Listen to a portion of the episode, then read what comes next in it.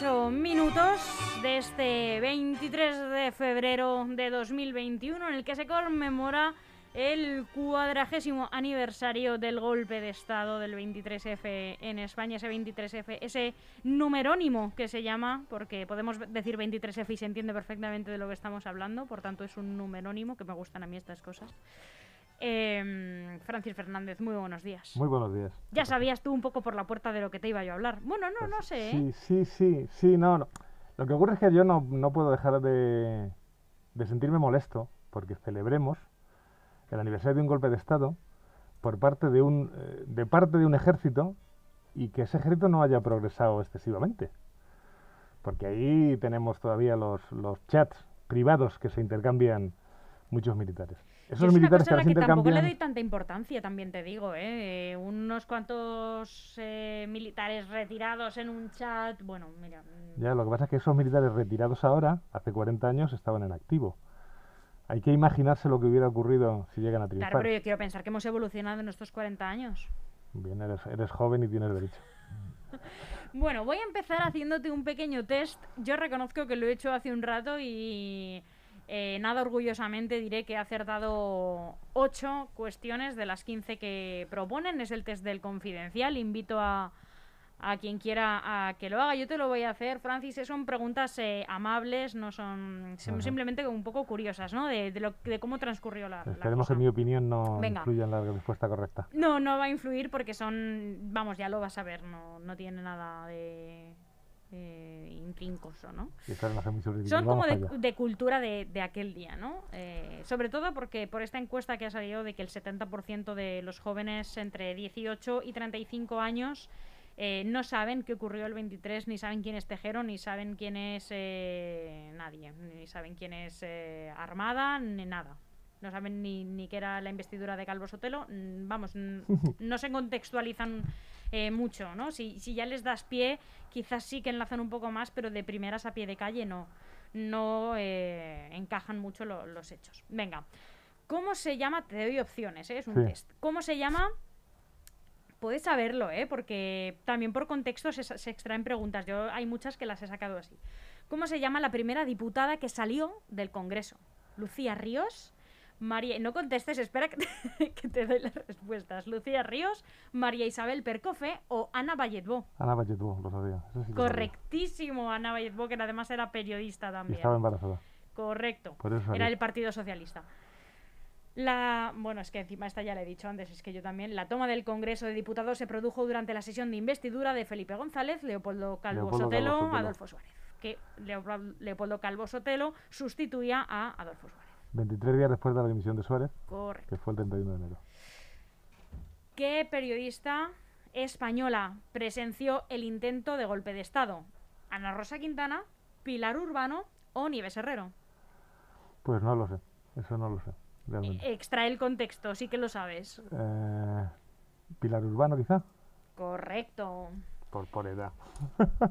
¿Quién era? Yo esta le he fallado estropitosamente, por supuesto, y lo reconozco porque no tenía ni idea ahora mismo. ¿eh? Eh, quién era Juan García Carrés? el único civil procesado por la tama golpista, el fotógrafo que inmortalizó los famosos disparos de Tejero, uno de los sugieres del Congreso. No, no, no, el único civil procesado por el... Correcto, Francis, yo sabía que tú no ibas a fallar esto. Esta no la he fallado. ¿Cuál era la contraseña para poder hablar con Tejero durante la ocupación? Eh, ahí me pillas, seguro Duque, que no sé. Duque de Ahumada, capitán con mando en plaza o mi señor, sí mi señor. Supongo que sea Duque de Ahumada. Pero supongo, ¿eh? Correcto, Duque de Ahumada. Fundador de la Guardia Civil. Correcto. ¿A qué se prendió fuego en la plaza de Santa Bárbara de Madrid? Recordamos que es donde está el metro Alonso Martínez. ¿A una bandera republicana? ¿A cientos de ejemplares de Diario 16 y del periódico El País? ¿O a panfletos de publicidad electoral? Supongo que a los ejemplares de los periódicos. Correcto, Francis, no has fallado ninguna y llevamos ya seis preguntas, ¿eh? Pero esto es por suposición. No has fallado a ninguna.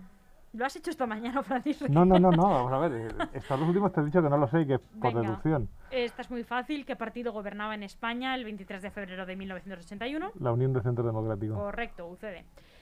¿A quién zarandearon los golpistas durante uno de los momentos de máxima tensión? A, también es fácil. Adolfo Suárez, al teniente general Manuel Gutiérrez Mellado o a Calvo Sotelo. Gutiérrez Mellado. Que era además el vicepresidente en Del gobierno, efectivamente. El nombre de pila de Tejero es Manuel, Miguel o Antonio. Correcto, Antonio. Esta es de las fáciles. ¿Cuántos guardias civiles irrumpieron? Esto es que se ha dicho muchas veces también, así que esta pregunta tampoco es difícil. ¿Cuántos guardias civiles irrumpieron en el Congreso junto a Tejero? ¿200, 350 o 100? Unos 100, supongo. 200. Esto se ha dicho, ¿eh? ¿eh? No, no, pero bueno, te quiero decir, yo no he vuelto a estudiarme el 23F desde, que terminó el juicio. No te ha hecho falta, Francis, también te digo por lo que veo, ¿eh? Tres escuadrones, esta es de verdadero o falso. Tres escuadrones con blindados procedentes del acuartelamiento de Retamares ocuparon las instalaciones de Radio Televisión Española en Prado del Rey. ¿Verdadero o falso? Sí, sí, verdadero. Verdadero, correcto. ¿Quién presidía? Valdría yo, ¿eh? Para presentadora de concurso, ¿eh? ¿Sabes que ganan una pasta. ¿Sabes que se, que se salvó el mensaje del rey porque en Prado del Rey siempre ha habido dos estudios? Uno alternativo para casos como este. No, no lo sabía. Y sigue, sigue habiéndolo, me imagino. Y supongo que sigue habiéndolo porque las instalaciones de Rey han cambiado mucho. Se habrán modernizado bastante, me, imagino. ¿Quién presidía el Congreso el 23 de febrero de 1981? Muy correcto. ¿Cuál fue la condena impuesta a Tejero? 40 años de cárcel por delito de rebelión militar, 30 años o 12 años de cárcel. Fueron 30 años de cárcel. Correctísimo, 30 años de cárcel. Estás que te sales, Francis. O sea, hoy, vamos, te mereces una super cerveza congelada. Nombre de uno de los cabecillas de la intentona golpista que impuso el estado de excepción en Valencia. Milán del Boch. Correctísimo, de una larguísima estirpe militar. ¿Quién trató de reducir a Tejero cuando éste se negaba a abandonar el Congreso? José Luis Aramburu Topete, Francisco Laina García y Félix Alcalagariano. Pues no lo sé. Eh, Félix, o sea, la INA era el secretario de Estado y el que asumió el poder temporal. Aramburu Topete era el general que intentaba, supongo que Aramburu Topete. Incorrecto, Alcalá Galiano. Bueno, Francis, mm, has acertado 14 de 15 preguntas. Mm, la verdad que estoy ahora mismo totalmente alucinada, ¿eh? A ver, eh, yo nunca he vuelto a leer... perdona, eh, hay algo... Yo debo haber marcado mal porque sé que fallaste la de... Fallé dos, yo creo. Has fallado dos, bueno, eh, la de los, la cantidad de militares que entraron con Tejero, que fueron 200 en lugar de 100, y esta última, dos... O sea, has acertado hay, hay un personaje de 15, olvidado en Hay un personaje olvidado en esa serie de preguntas que durante aquella tarde, antes de, antes de salir, antes de coger un vuelo hacia Managua, fue el momento en el que yo me asusté de verdad y es cuando el comandante Pardo Zancada llegó al, llegó al Parlamento con sus tropas en autobuses y entró en él. Nadie sabía a qué venía Pardo Zancada, pero venía a unirse al golpe. En esos autobuses se dio un amigo mío que estaba haciendo la mili en aquel momento. Entonces... Eso quería yo preguntarte, cuéntame tus recuerdos de aquel día. Pues Porque tú, eras, tú eras ya un buen mozo. Yo tenía 24 años. Y esa misma noche salía, a las 2 de la madrugada, salía en un vuelo hacia Nicaragua, donde iba a unirme a unos amigos que estaban ayudando en la campaña de alfabetización de Nicaragua, que estaba propiciada por el Frente Sandinista de Liberación Nacional, que había ganado la guerra un año y medio antes al dictador Somoza. Bueno, el susto, claro, si me pillan con un, en aquel momento, con si triunfa el golpe, me hubieran pillado con un pasaje a Nicaragua, pues probablemente lo hubiera pasado mal. Así que me fui de... Yo estaba tomando unas cervezas para despedirme de los amigos. O hubieras ido a Nicaragua y nunca hubieras vuelto. Depende de si hubiera podido salir, porque yo es fue la idea que tuve. Claro, eso te digo, ¿no? Digo, si, hubieras conseguido irte de España, tal vez nunca hubieras vuelto. Tal vez nunca hubiera vuelto, efectivamente. Fue muy sorprendente porque la, la gente en Nicaragua no entendía nada. De hecho, lo primero que yo vi cuando aterricé en Nicaragua fue un, un periódico, El Barricada, que era el frente oficial del Frente Sandinista, el, el, medio oficial del Frente Sandinista, y el titular era Cero Tejero en España. Y a continuación un texto, mm, supongo que cero. de Cero Tejero en España. Y eso era una alusión al comandante Cero, que era un comandante en aquel entonces del Frente Sandinista, aunque luego se volvió en contra, que muy pocos meses antes había secuestrado a los diputados homocistas en el Parlamento nicaragüense. Entonces, ellos hicieron una semejanza inmediata y titularon así, claro que era un titular como para haberlos puesto de cara a la pared como periodistas, pero era el titular que había en Nicaragua. no tenían ni idea, porque comandante cero era un comandante en aquel momento de extrema izquierda, Tejero no era ah, de izquierda ni nada por el estilo. Y no es, claro, Tejero sigue vivo. Sigue vivo y hasta fuera de la cárcel, ¿no? Sí, sí, no, no, Tejero cumplió, cumplieron todos muy pocos años de cárcel. El general Armada. Sí, se les. Se eh, fue Alfonso Armada, no sé cuánto tiempo cumplió, no sé si, no sé si llegaría. Lo, mm. Tejero fue el que más. Milás del Bosch también salió enseguida, Pardo Zancada también salió enseguida. De hecho, hay una foto de todos en prisión esperando el juicio que parece la foto de. no sé, de celebración de la, de la licenciatura de alguien. Es decir, eh, yo a día de hoy todavía no está muy claro quién estaba de qué parte y qué es lo que iba a ocurrir. Sí se sabe que había una lista de un gobierno en el que estaban incluidos eh, dirigentes. Se, pretendía hacer, o Armada pretendía hacer un, parece, un gobierno de concentración nacional que, que, luchara contra ETA y que, en fin, yo supongo que, y que evitara, metiendo a todo el mundo en el mismo saco, que evitara una deriva de España hacia planteamientos de extrema izquierda que eran imposibles en aquella época y que no sé. Esto te lo, te lo, pregunto también desde, desde mi ignorante juventud. Em, porque yo no sé, eh, y eso que, sí que he leído ¿no? Eh, eh, sobre el 23F, y en, en muchos eh, artículos no se, se, nombra ese elefante blanco no que iba a ser el, el, cabeza no de aquel gobierno y que nunca se ha llegado a saber quién era. Y yo no sé si en la época sí que había quizás algunos rumores sobre quién iba a encabezar ese gobierno. el elefante, el elefante blanco era armada era armada que... Pues es que me parece demasiado evidente, ¿no? Para que haya tanto misterio. Es que tampoco era un golpe de Estado mm, fino, fino, fino. No, fino, ¿eh? fino no era, era, no, era. era. más vasto que un bocatachapas, como se dice vulgarmente. Básicamente había dos golpes en marcha. El golpe fino que quería protagonizar Armada y el golpe bestia que protagonizó Tejero sin encomendarse a Dios ni al diablo.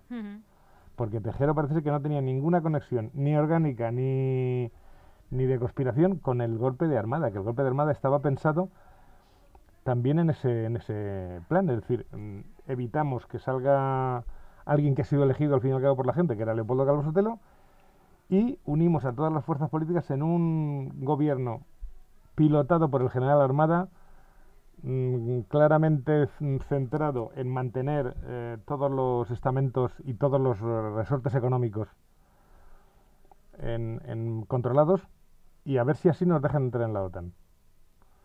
Que era a lo que venía Leopoldo Calvo Sotelo, a entrar en la OTAN. Cuando se entró en la OTAN, yo recuerdo... ¿En qué año se entró? ¿No entró ya más tarde, en el 86 puede ser? en el 86 se hizo el referéndum para ver si permanecíamos o nos salíamos. Es el famoso referéndum del, del eh, OTAN de entrada no, que decía Felipe González y que al final pidió el sí y ganó, ganó ese referéndum.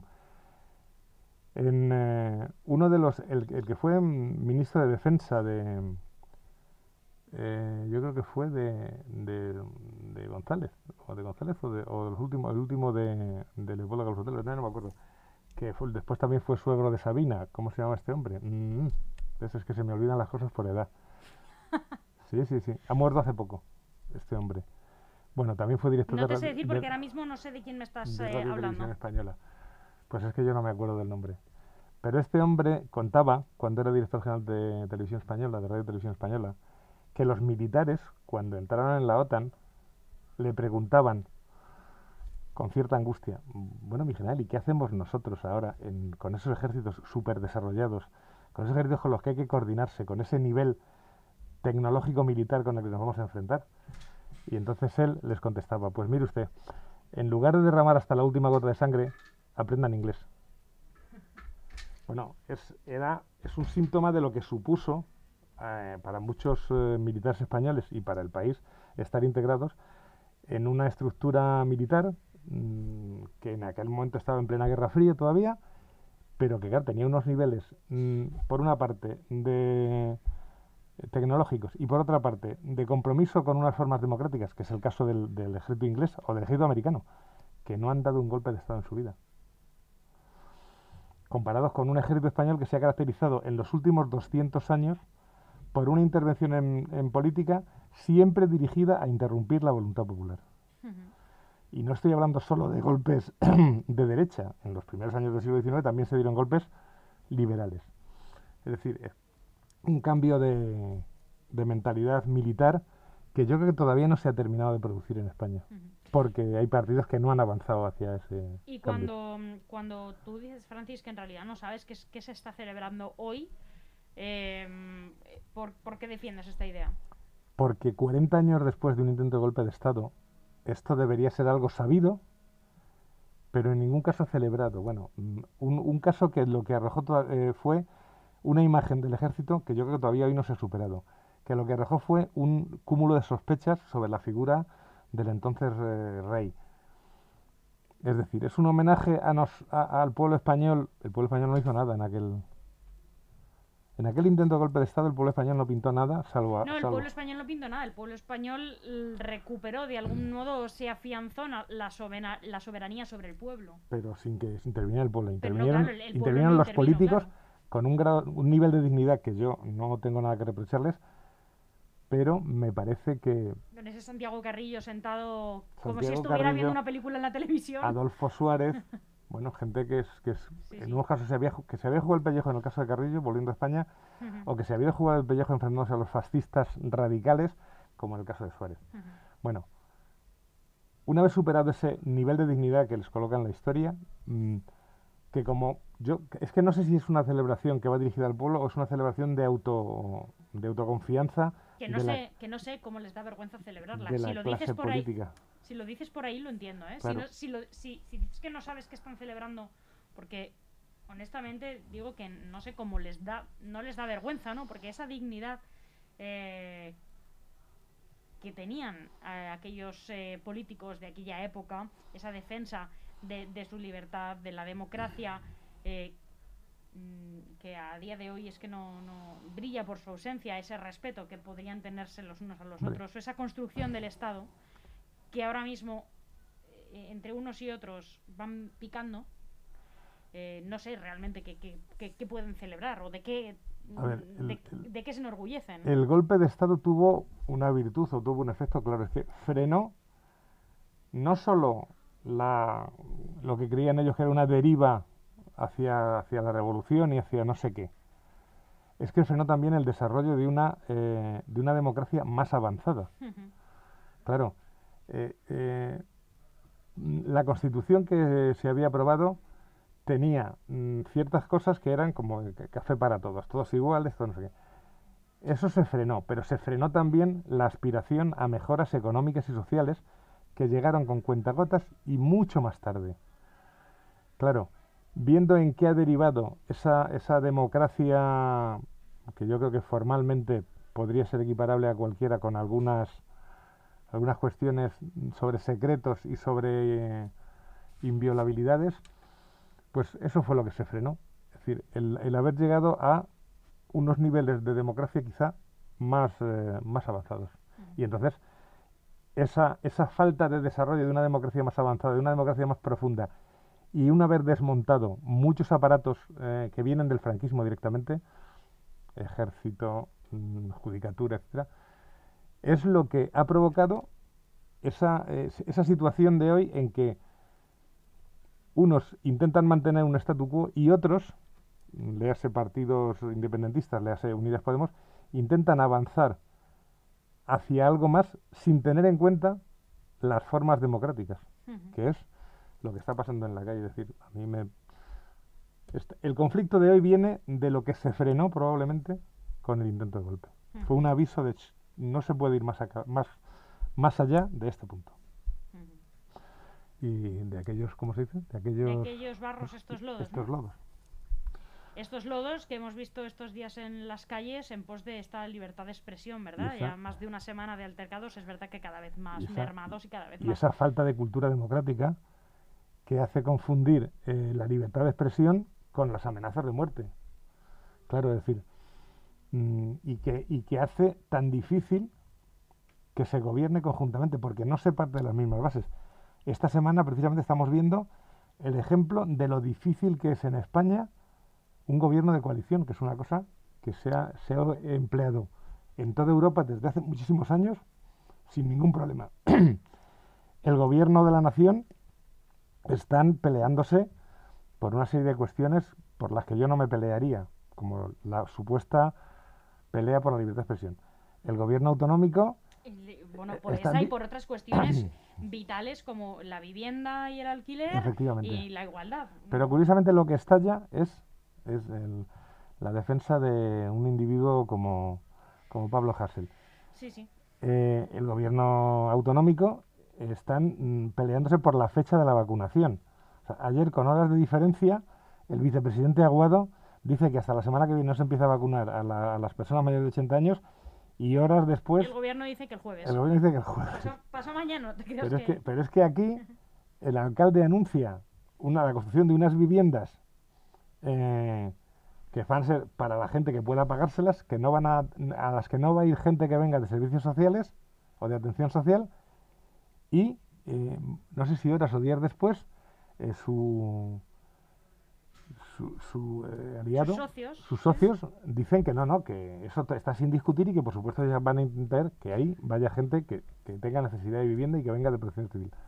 Bueno, cuando se lanza el plan de de 600 construir 600 y pico viviendas sin haberlo hablado, que es lo que dicen la gente de Más Leganés o de Leganemos, eh, sin haberlo hablado cuáles son sus características, eso revela un nivel de escasísimo de cooperación o de coordinación en el gobierno. Y así estamos, ¿eh? O sea, que por cierto, y por tocar en estos últimos eh, dos minutillos eh, este asunto de, de la dificultad de gobernar en coalición, algo que no debería ser quizá tan difícil, sobre todo para gobiernos de corte progresista, o así se hacen llamar. Em, también eh, lo hablaremos después con Enrique Morago, que también ha facilitado que este y otros proyectos salgan adelante del gobierno local.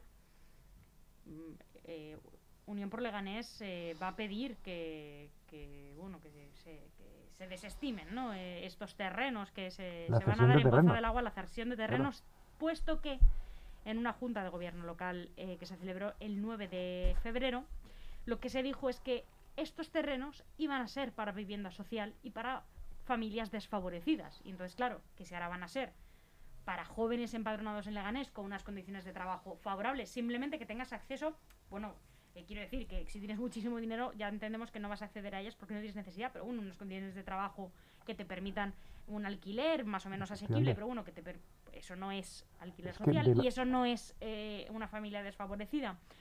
Luego entonces se pierde el sentido de aquella cesión de terrenos. A ver, la cesión de terrenos es que el ayuntamiento cede terrenos públicos a constructores que no van a tener que pagar el terreno para construir casas. Eso ya es como para pensárselo y que coordinarlo. Creo que solamente es este problema con los terrenos de Pozo del Agua. Bueno, no con los de. En cualquier caso, ahí está. Mm, pero es que, claro, eh, eh, luego está el, hecho de que quién va a acceder a eso. ¿Qué, pretendemos con esas construcciones de vivienda social? Que sean más baratas y que hagan un efecto en el mercado de deflación de la vivienda, pues es, lo único que se me ocurre que pueden pretender con ese, con ese tipo de viviendas. Ahora, si efectivamente no, no se ha llegado a un acuerdo, tendrán que, tendrán que acordarlo. Pero antes que eso, el día 25 espero que cobren los 200 trabajadores que llevan 81 días sin cobrar. Y que empezaron a prestar sus servicios al ayuntamiento el 4 de diciembre. Ojo, es ¿eh? que parece que parece que hay un compromiso de que, la semana que viene ya es marzo. Claro, pero parece que hay un compromiso personal del eh, concejal de recursos humanos que de que eso el de, que el día 25 cobrarán. Habrá que estar muy atentos y a ver qué podemos decir sobre el tema la semana que viene y a ver si la semana que viene también podemos hablar de terminar de ver montones de montones de ramas en mi calle y en otras muchas calles. No, no, no, es que a mí me llaman los vecinos. A lo mejor aquí también se puede hacer un consejo de sabios como en el Ayuntamiento de Madrid. No lo sé, pero algo tendrán que hacer porque claro, es que ya ni hablo siquiera de cómo siguen antes de la pandemia, las, las calles de Leganés estaban fatal de asfalto. Tengo una foto en el móvil que te voy a enseñar ahora, preciosa, de una alcantarilla en, en un sitio también nada polémico como es la plaza de la Escuela de Música. Claro, es que eh, se invierte. Un sitio, un sitio en el que pasa por allí gente que no está nada indignada por el ayuntamiento. Y ese es una alcantarilla de esa plaza. Te la voy a enseñar ahora en, en, cuanto suba la música de la comparsita, que nos encanta, pues, eh, para despedir este programa que, que cada día me gusta más, Francis. Porque... Nos, vemos el martes que viene y a, ver, qué hemos arreglado. Es que además hoy tienes un sobresaliente, Francis. un sobresaliente. has sacado. Un abrazo muy fuerte. Hasta la semana que viene. Hasta la semana que viene.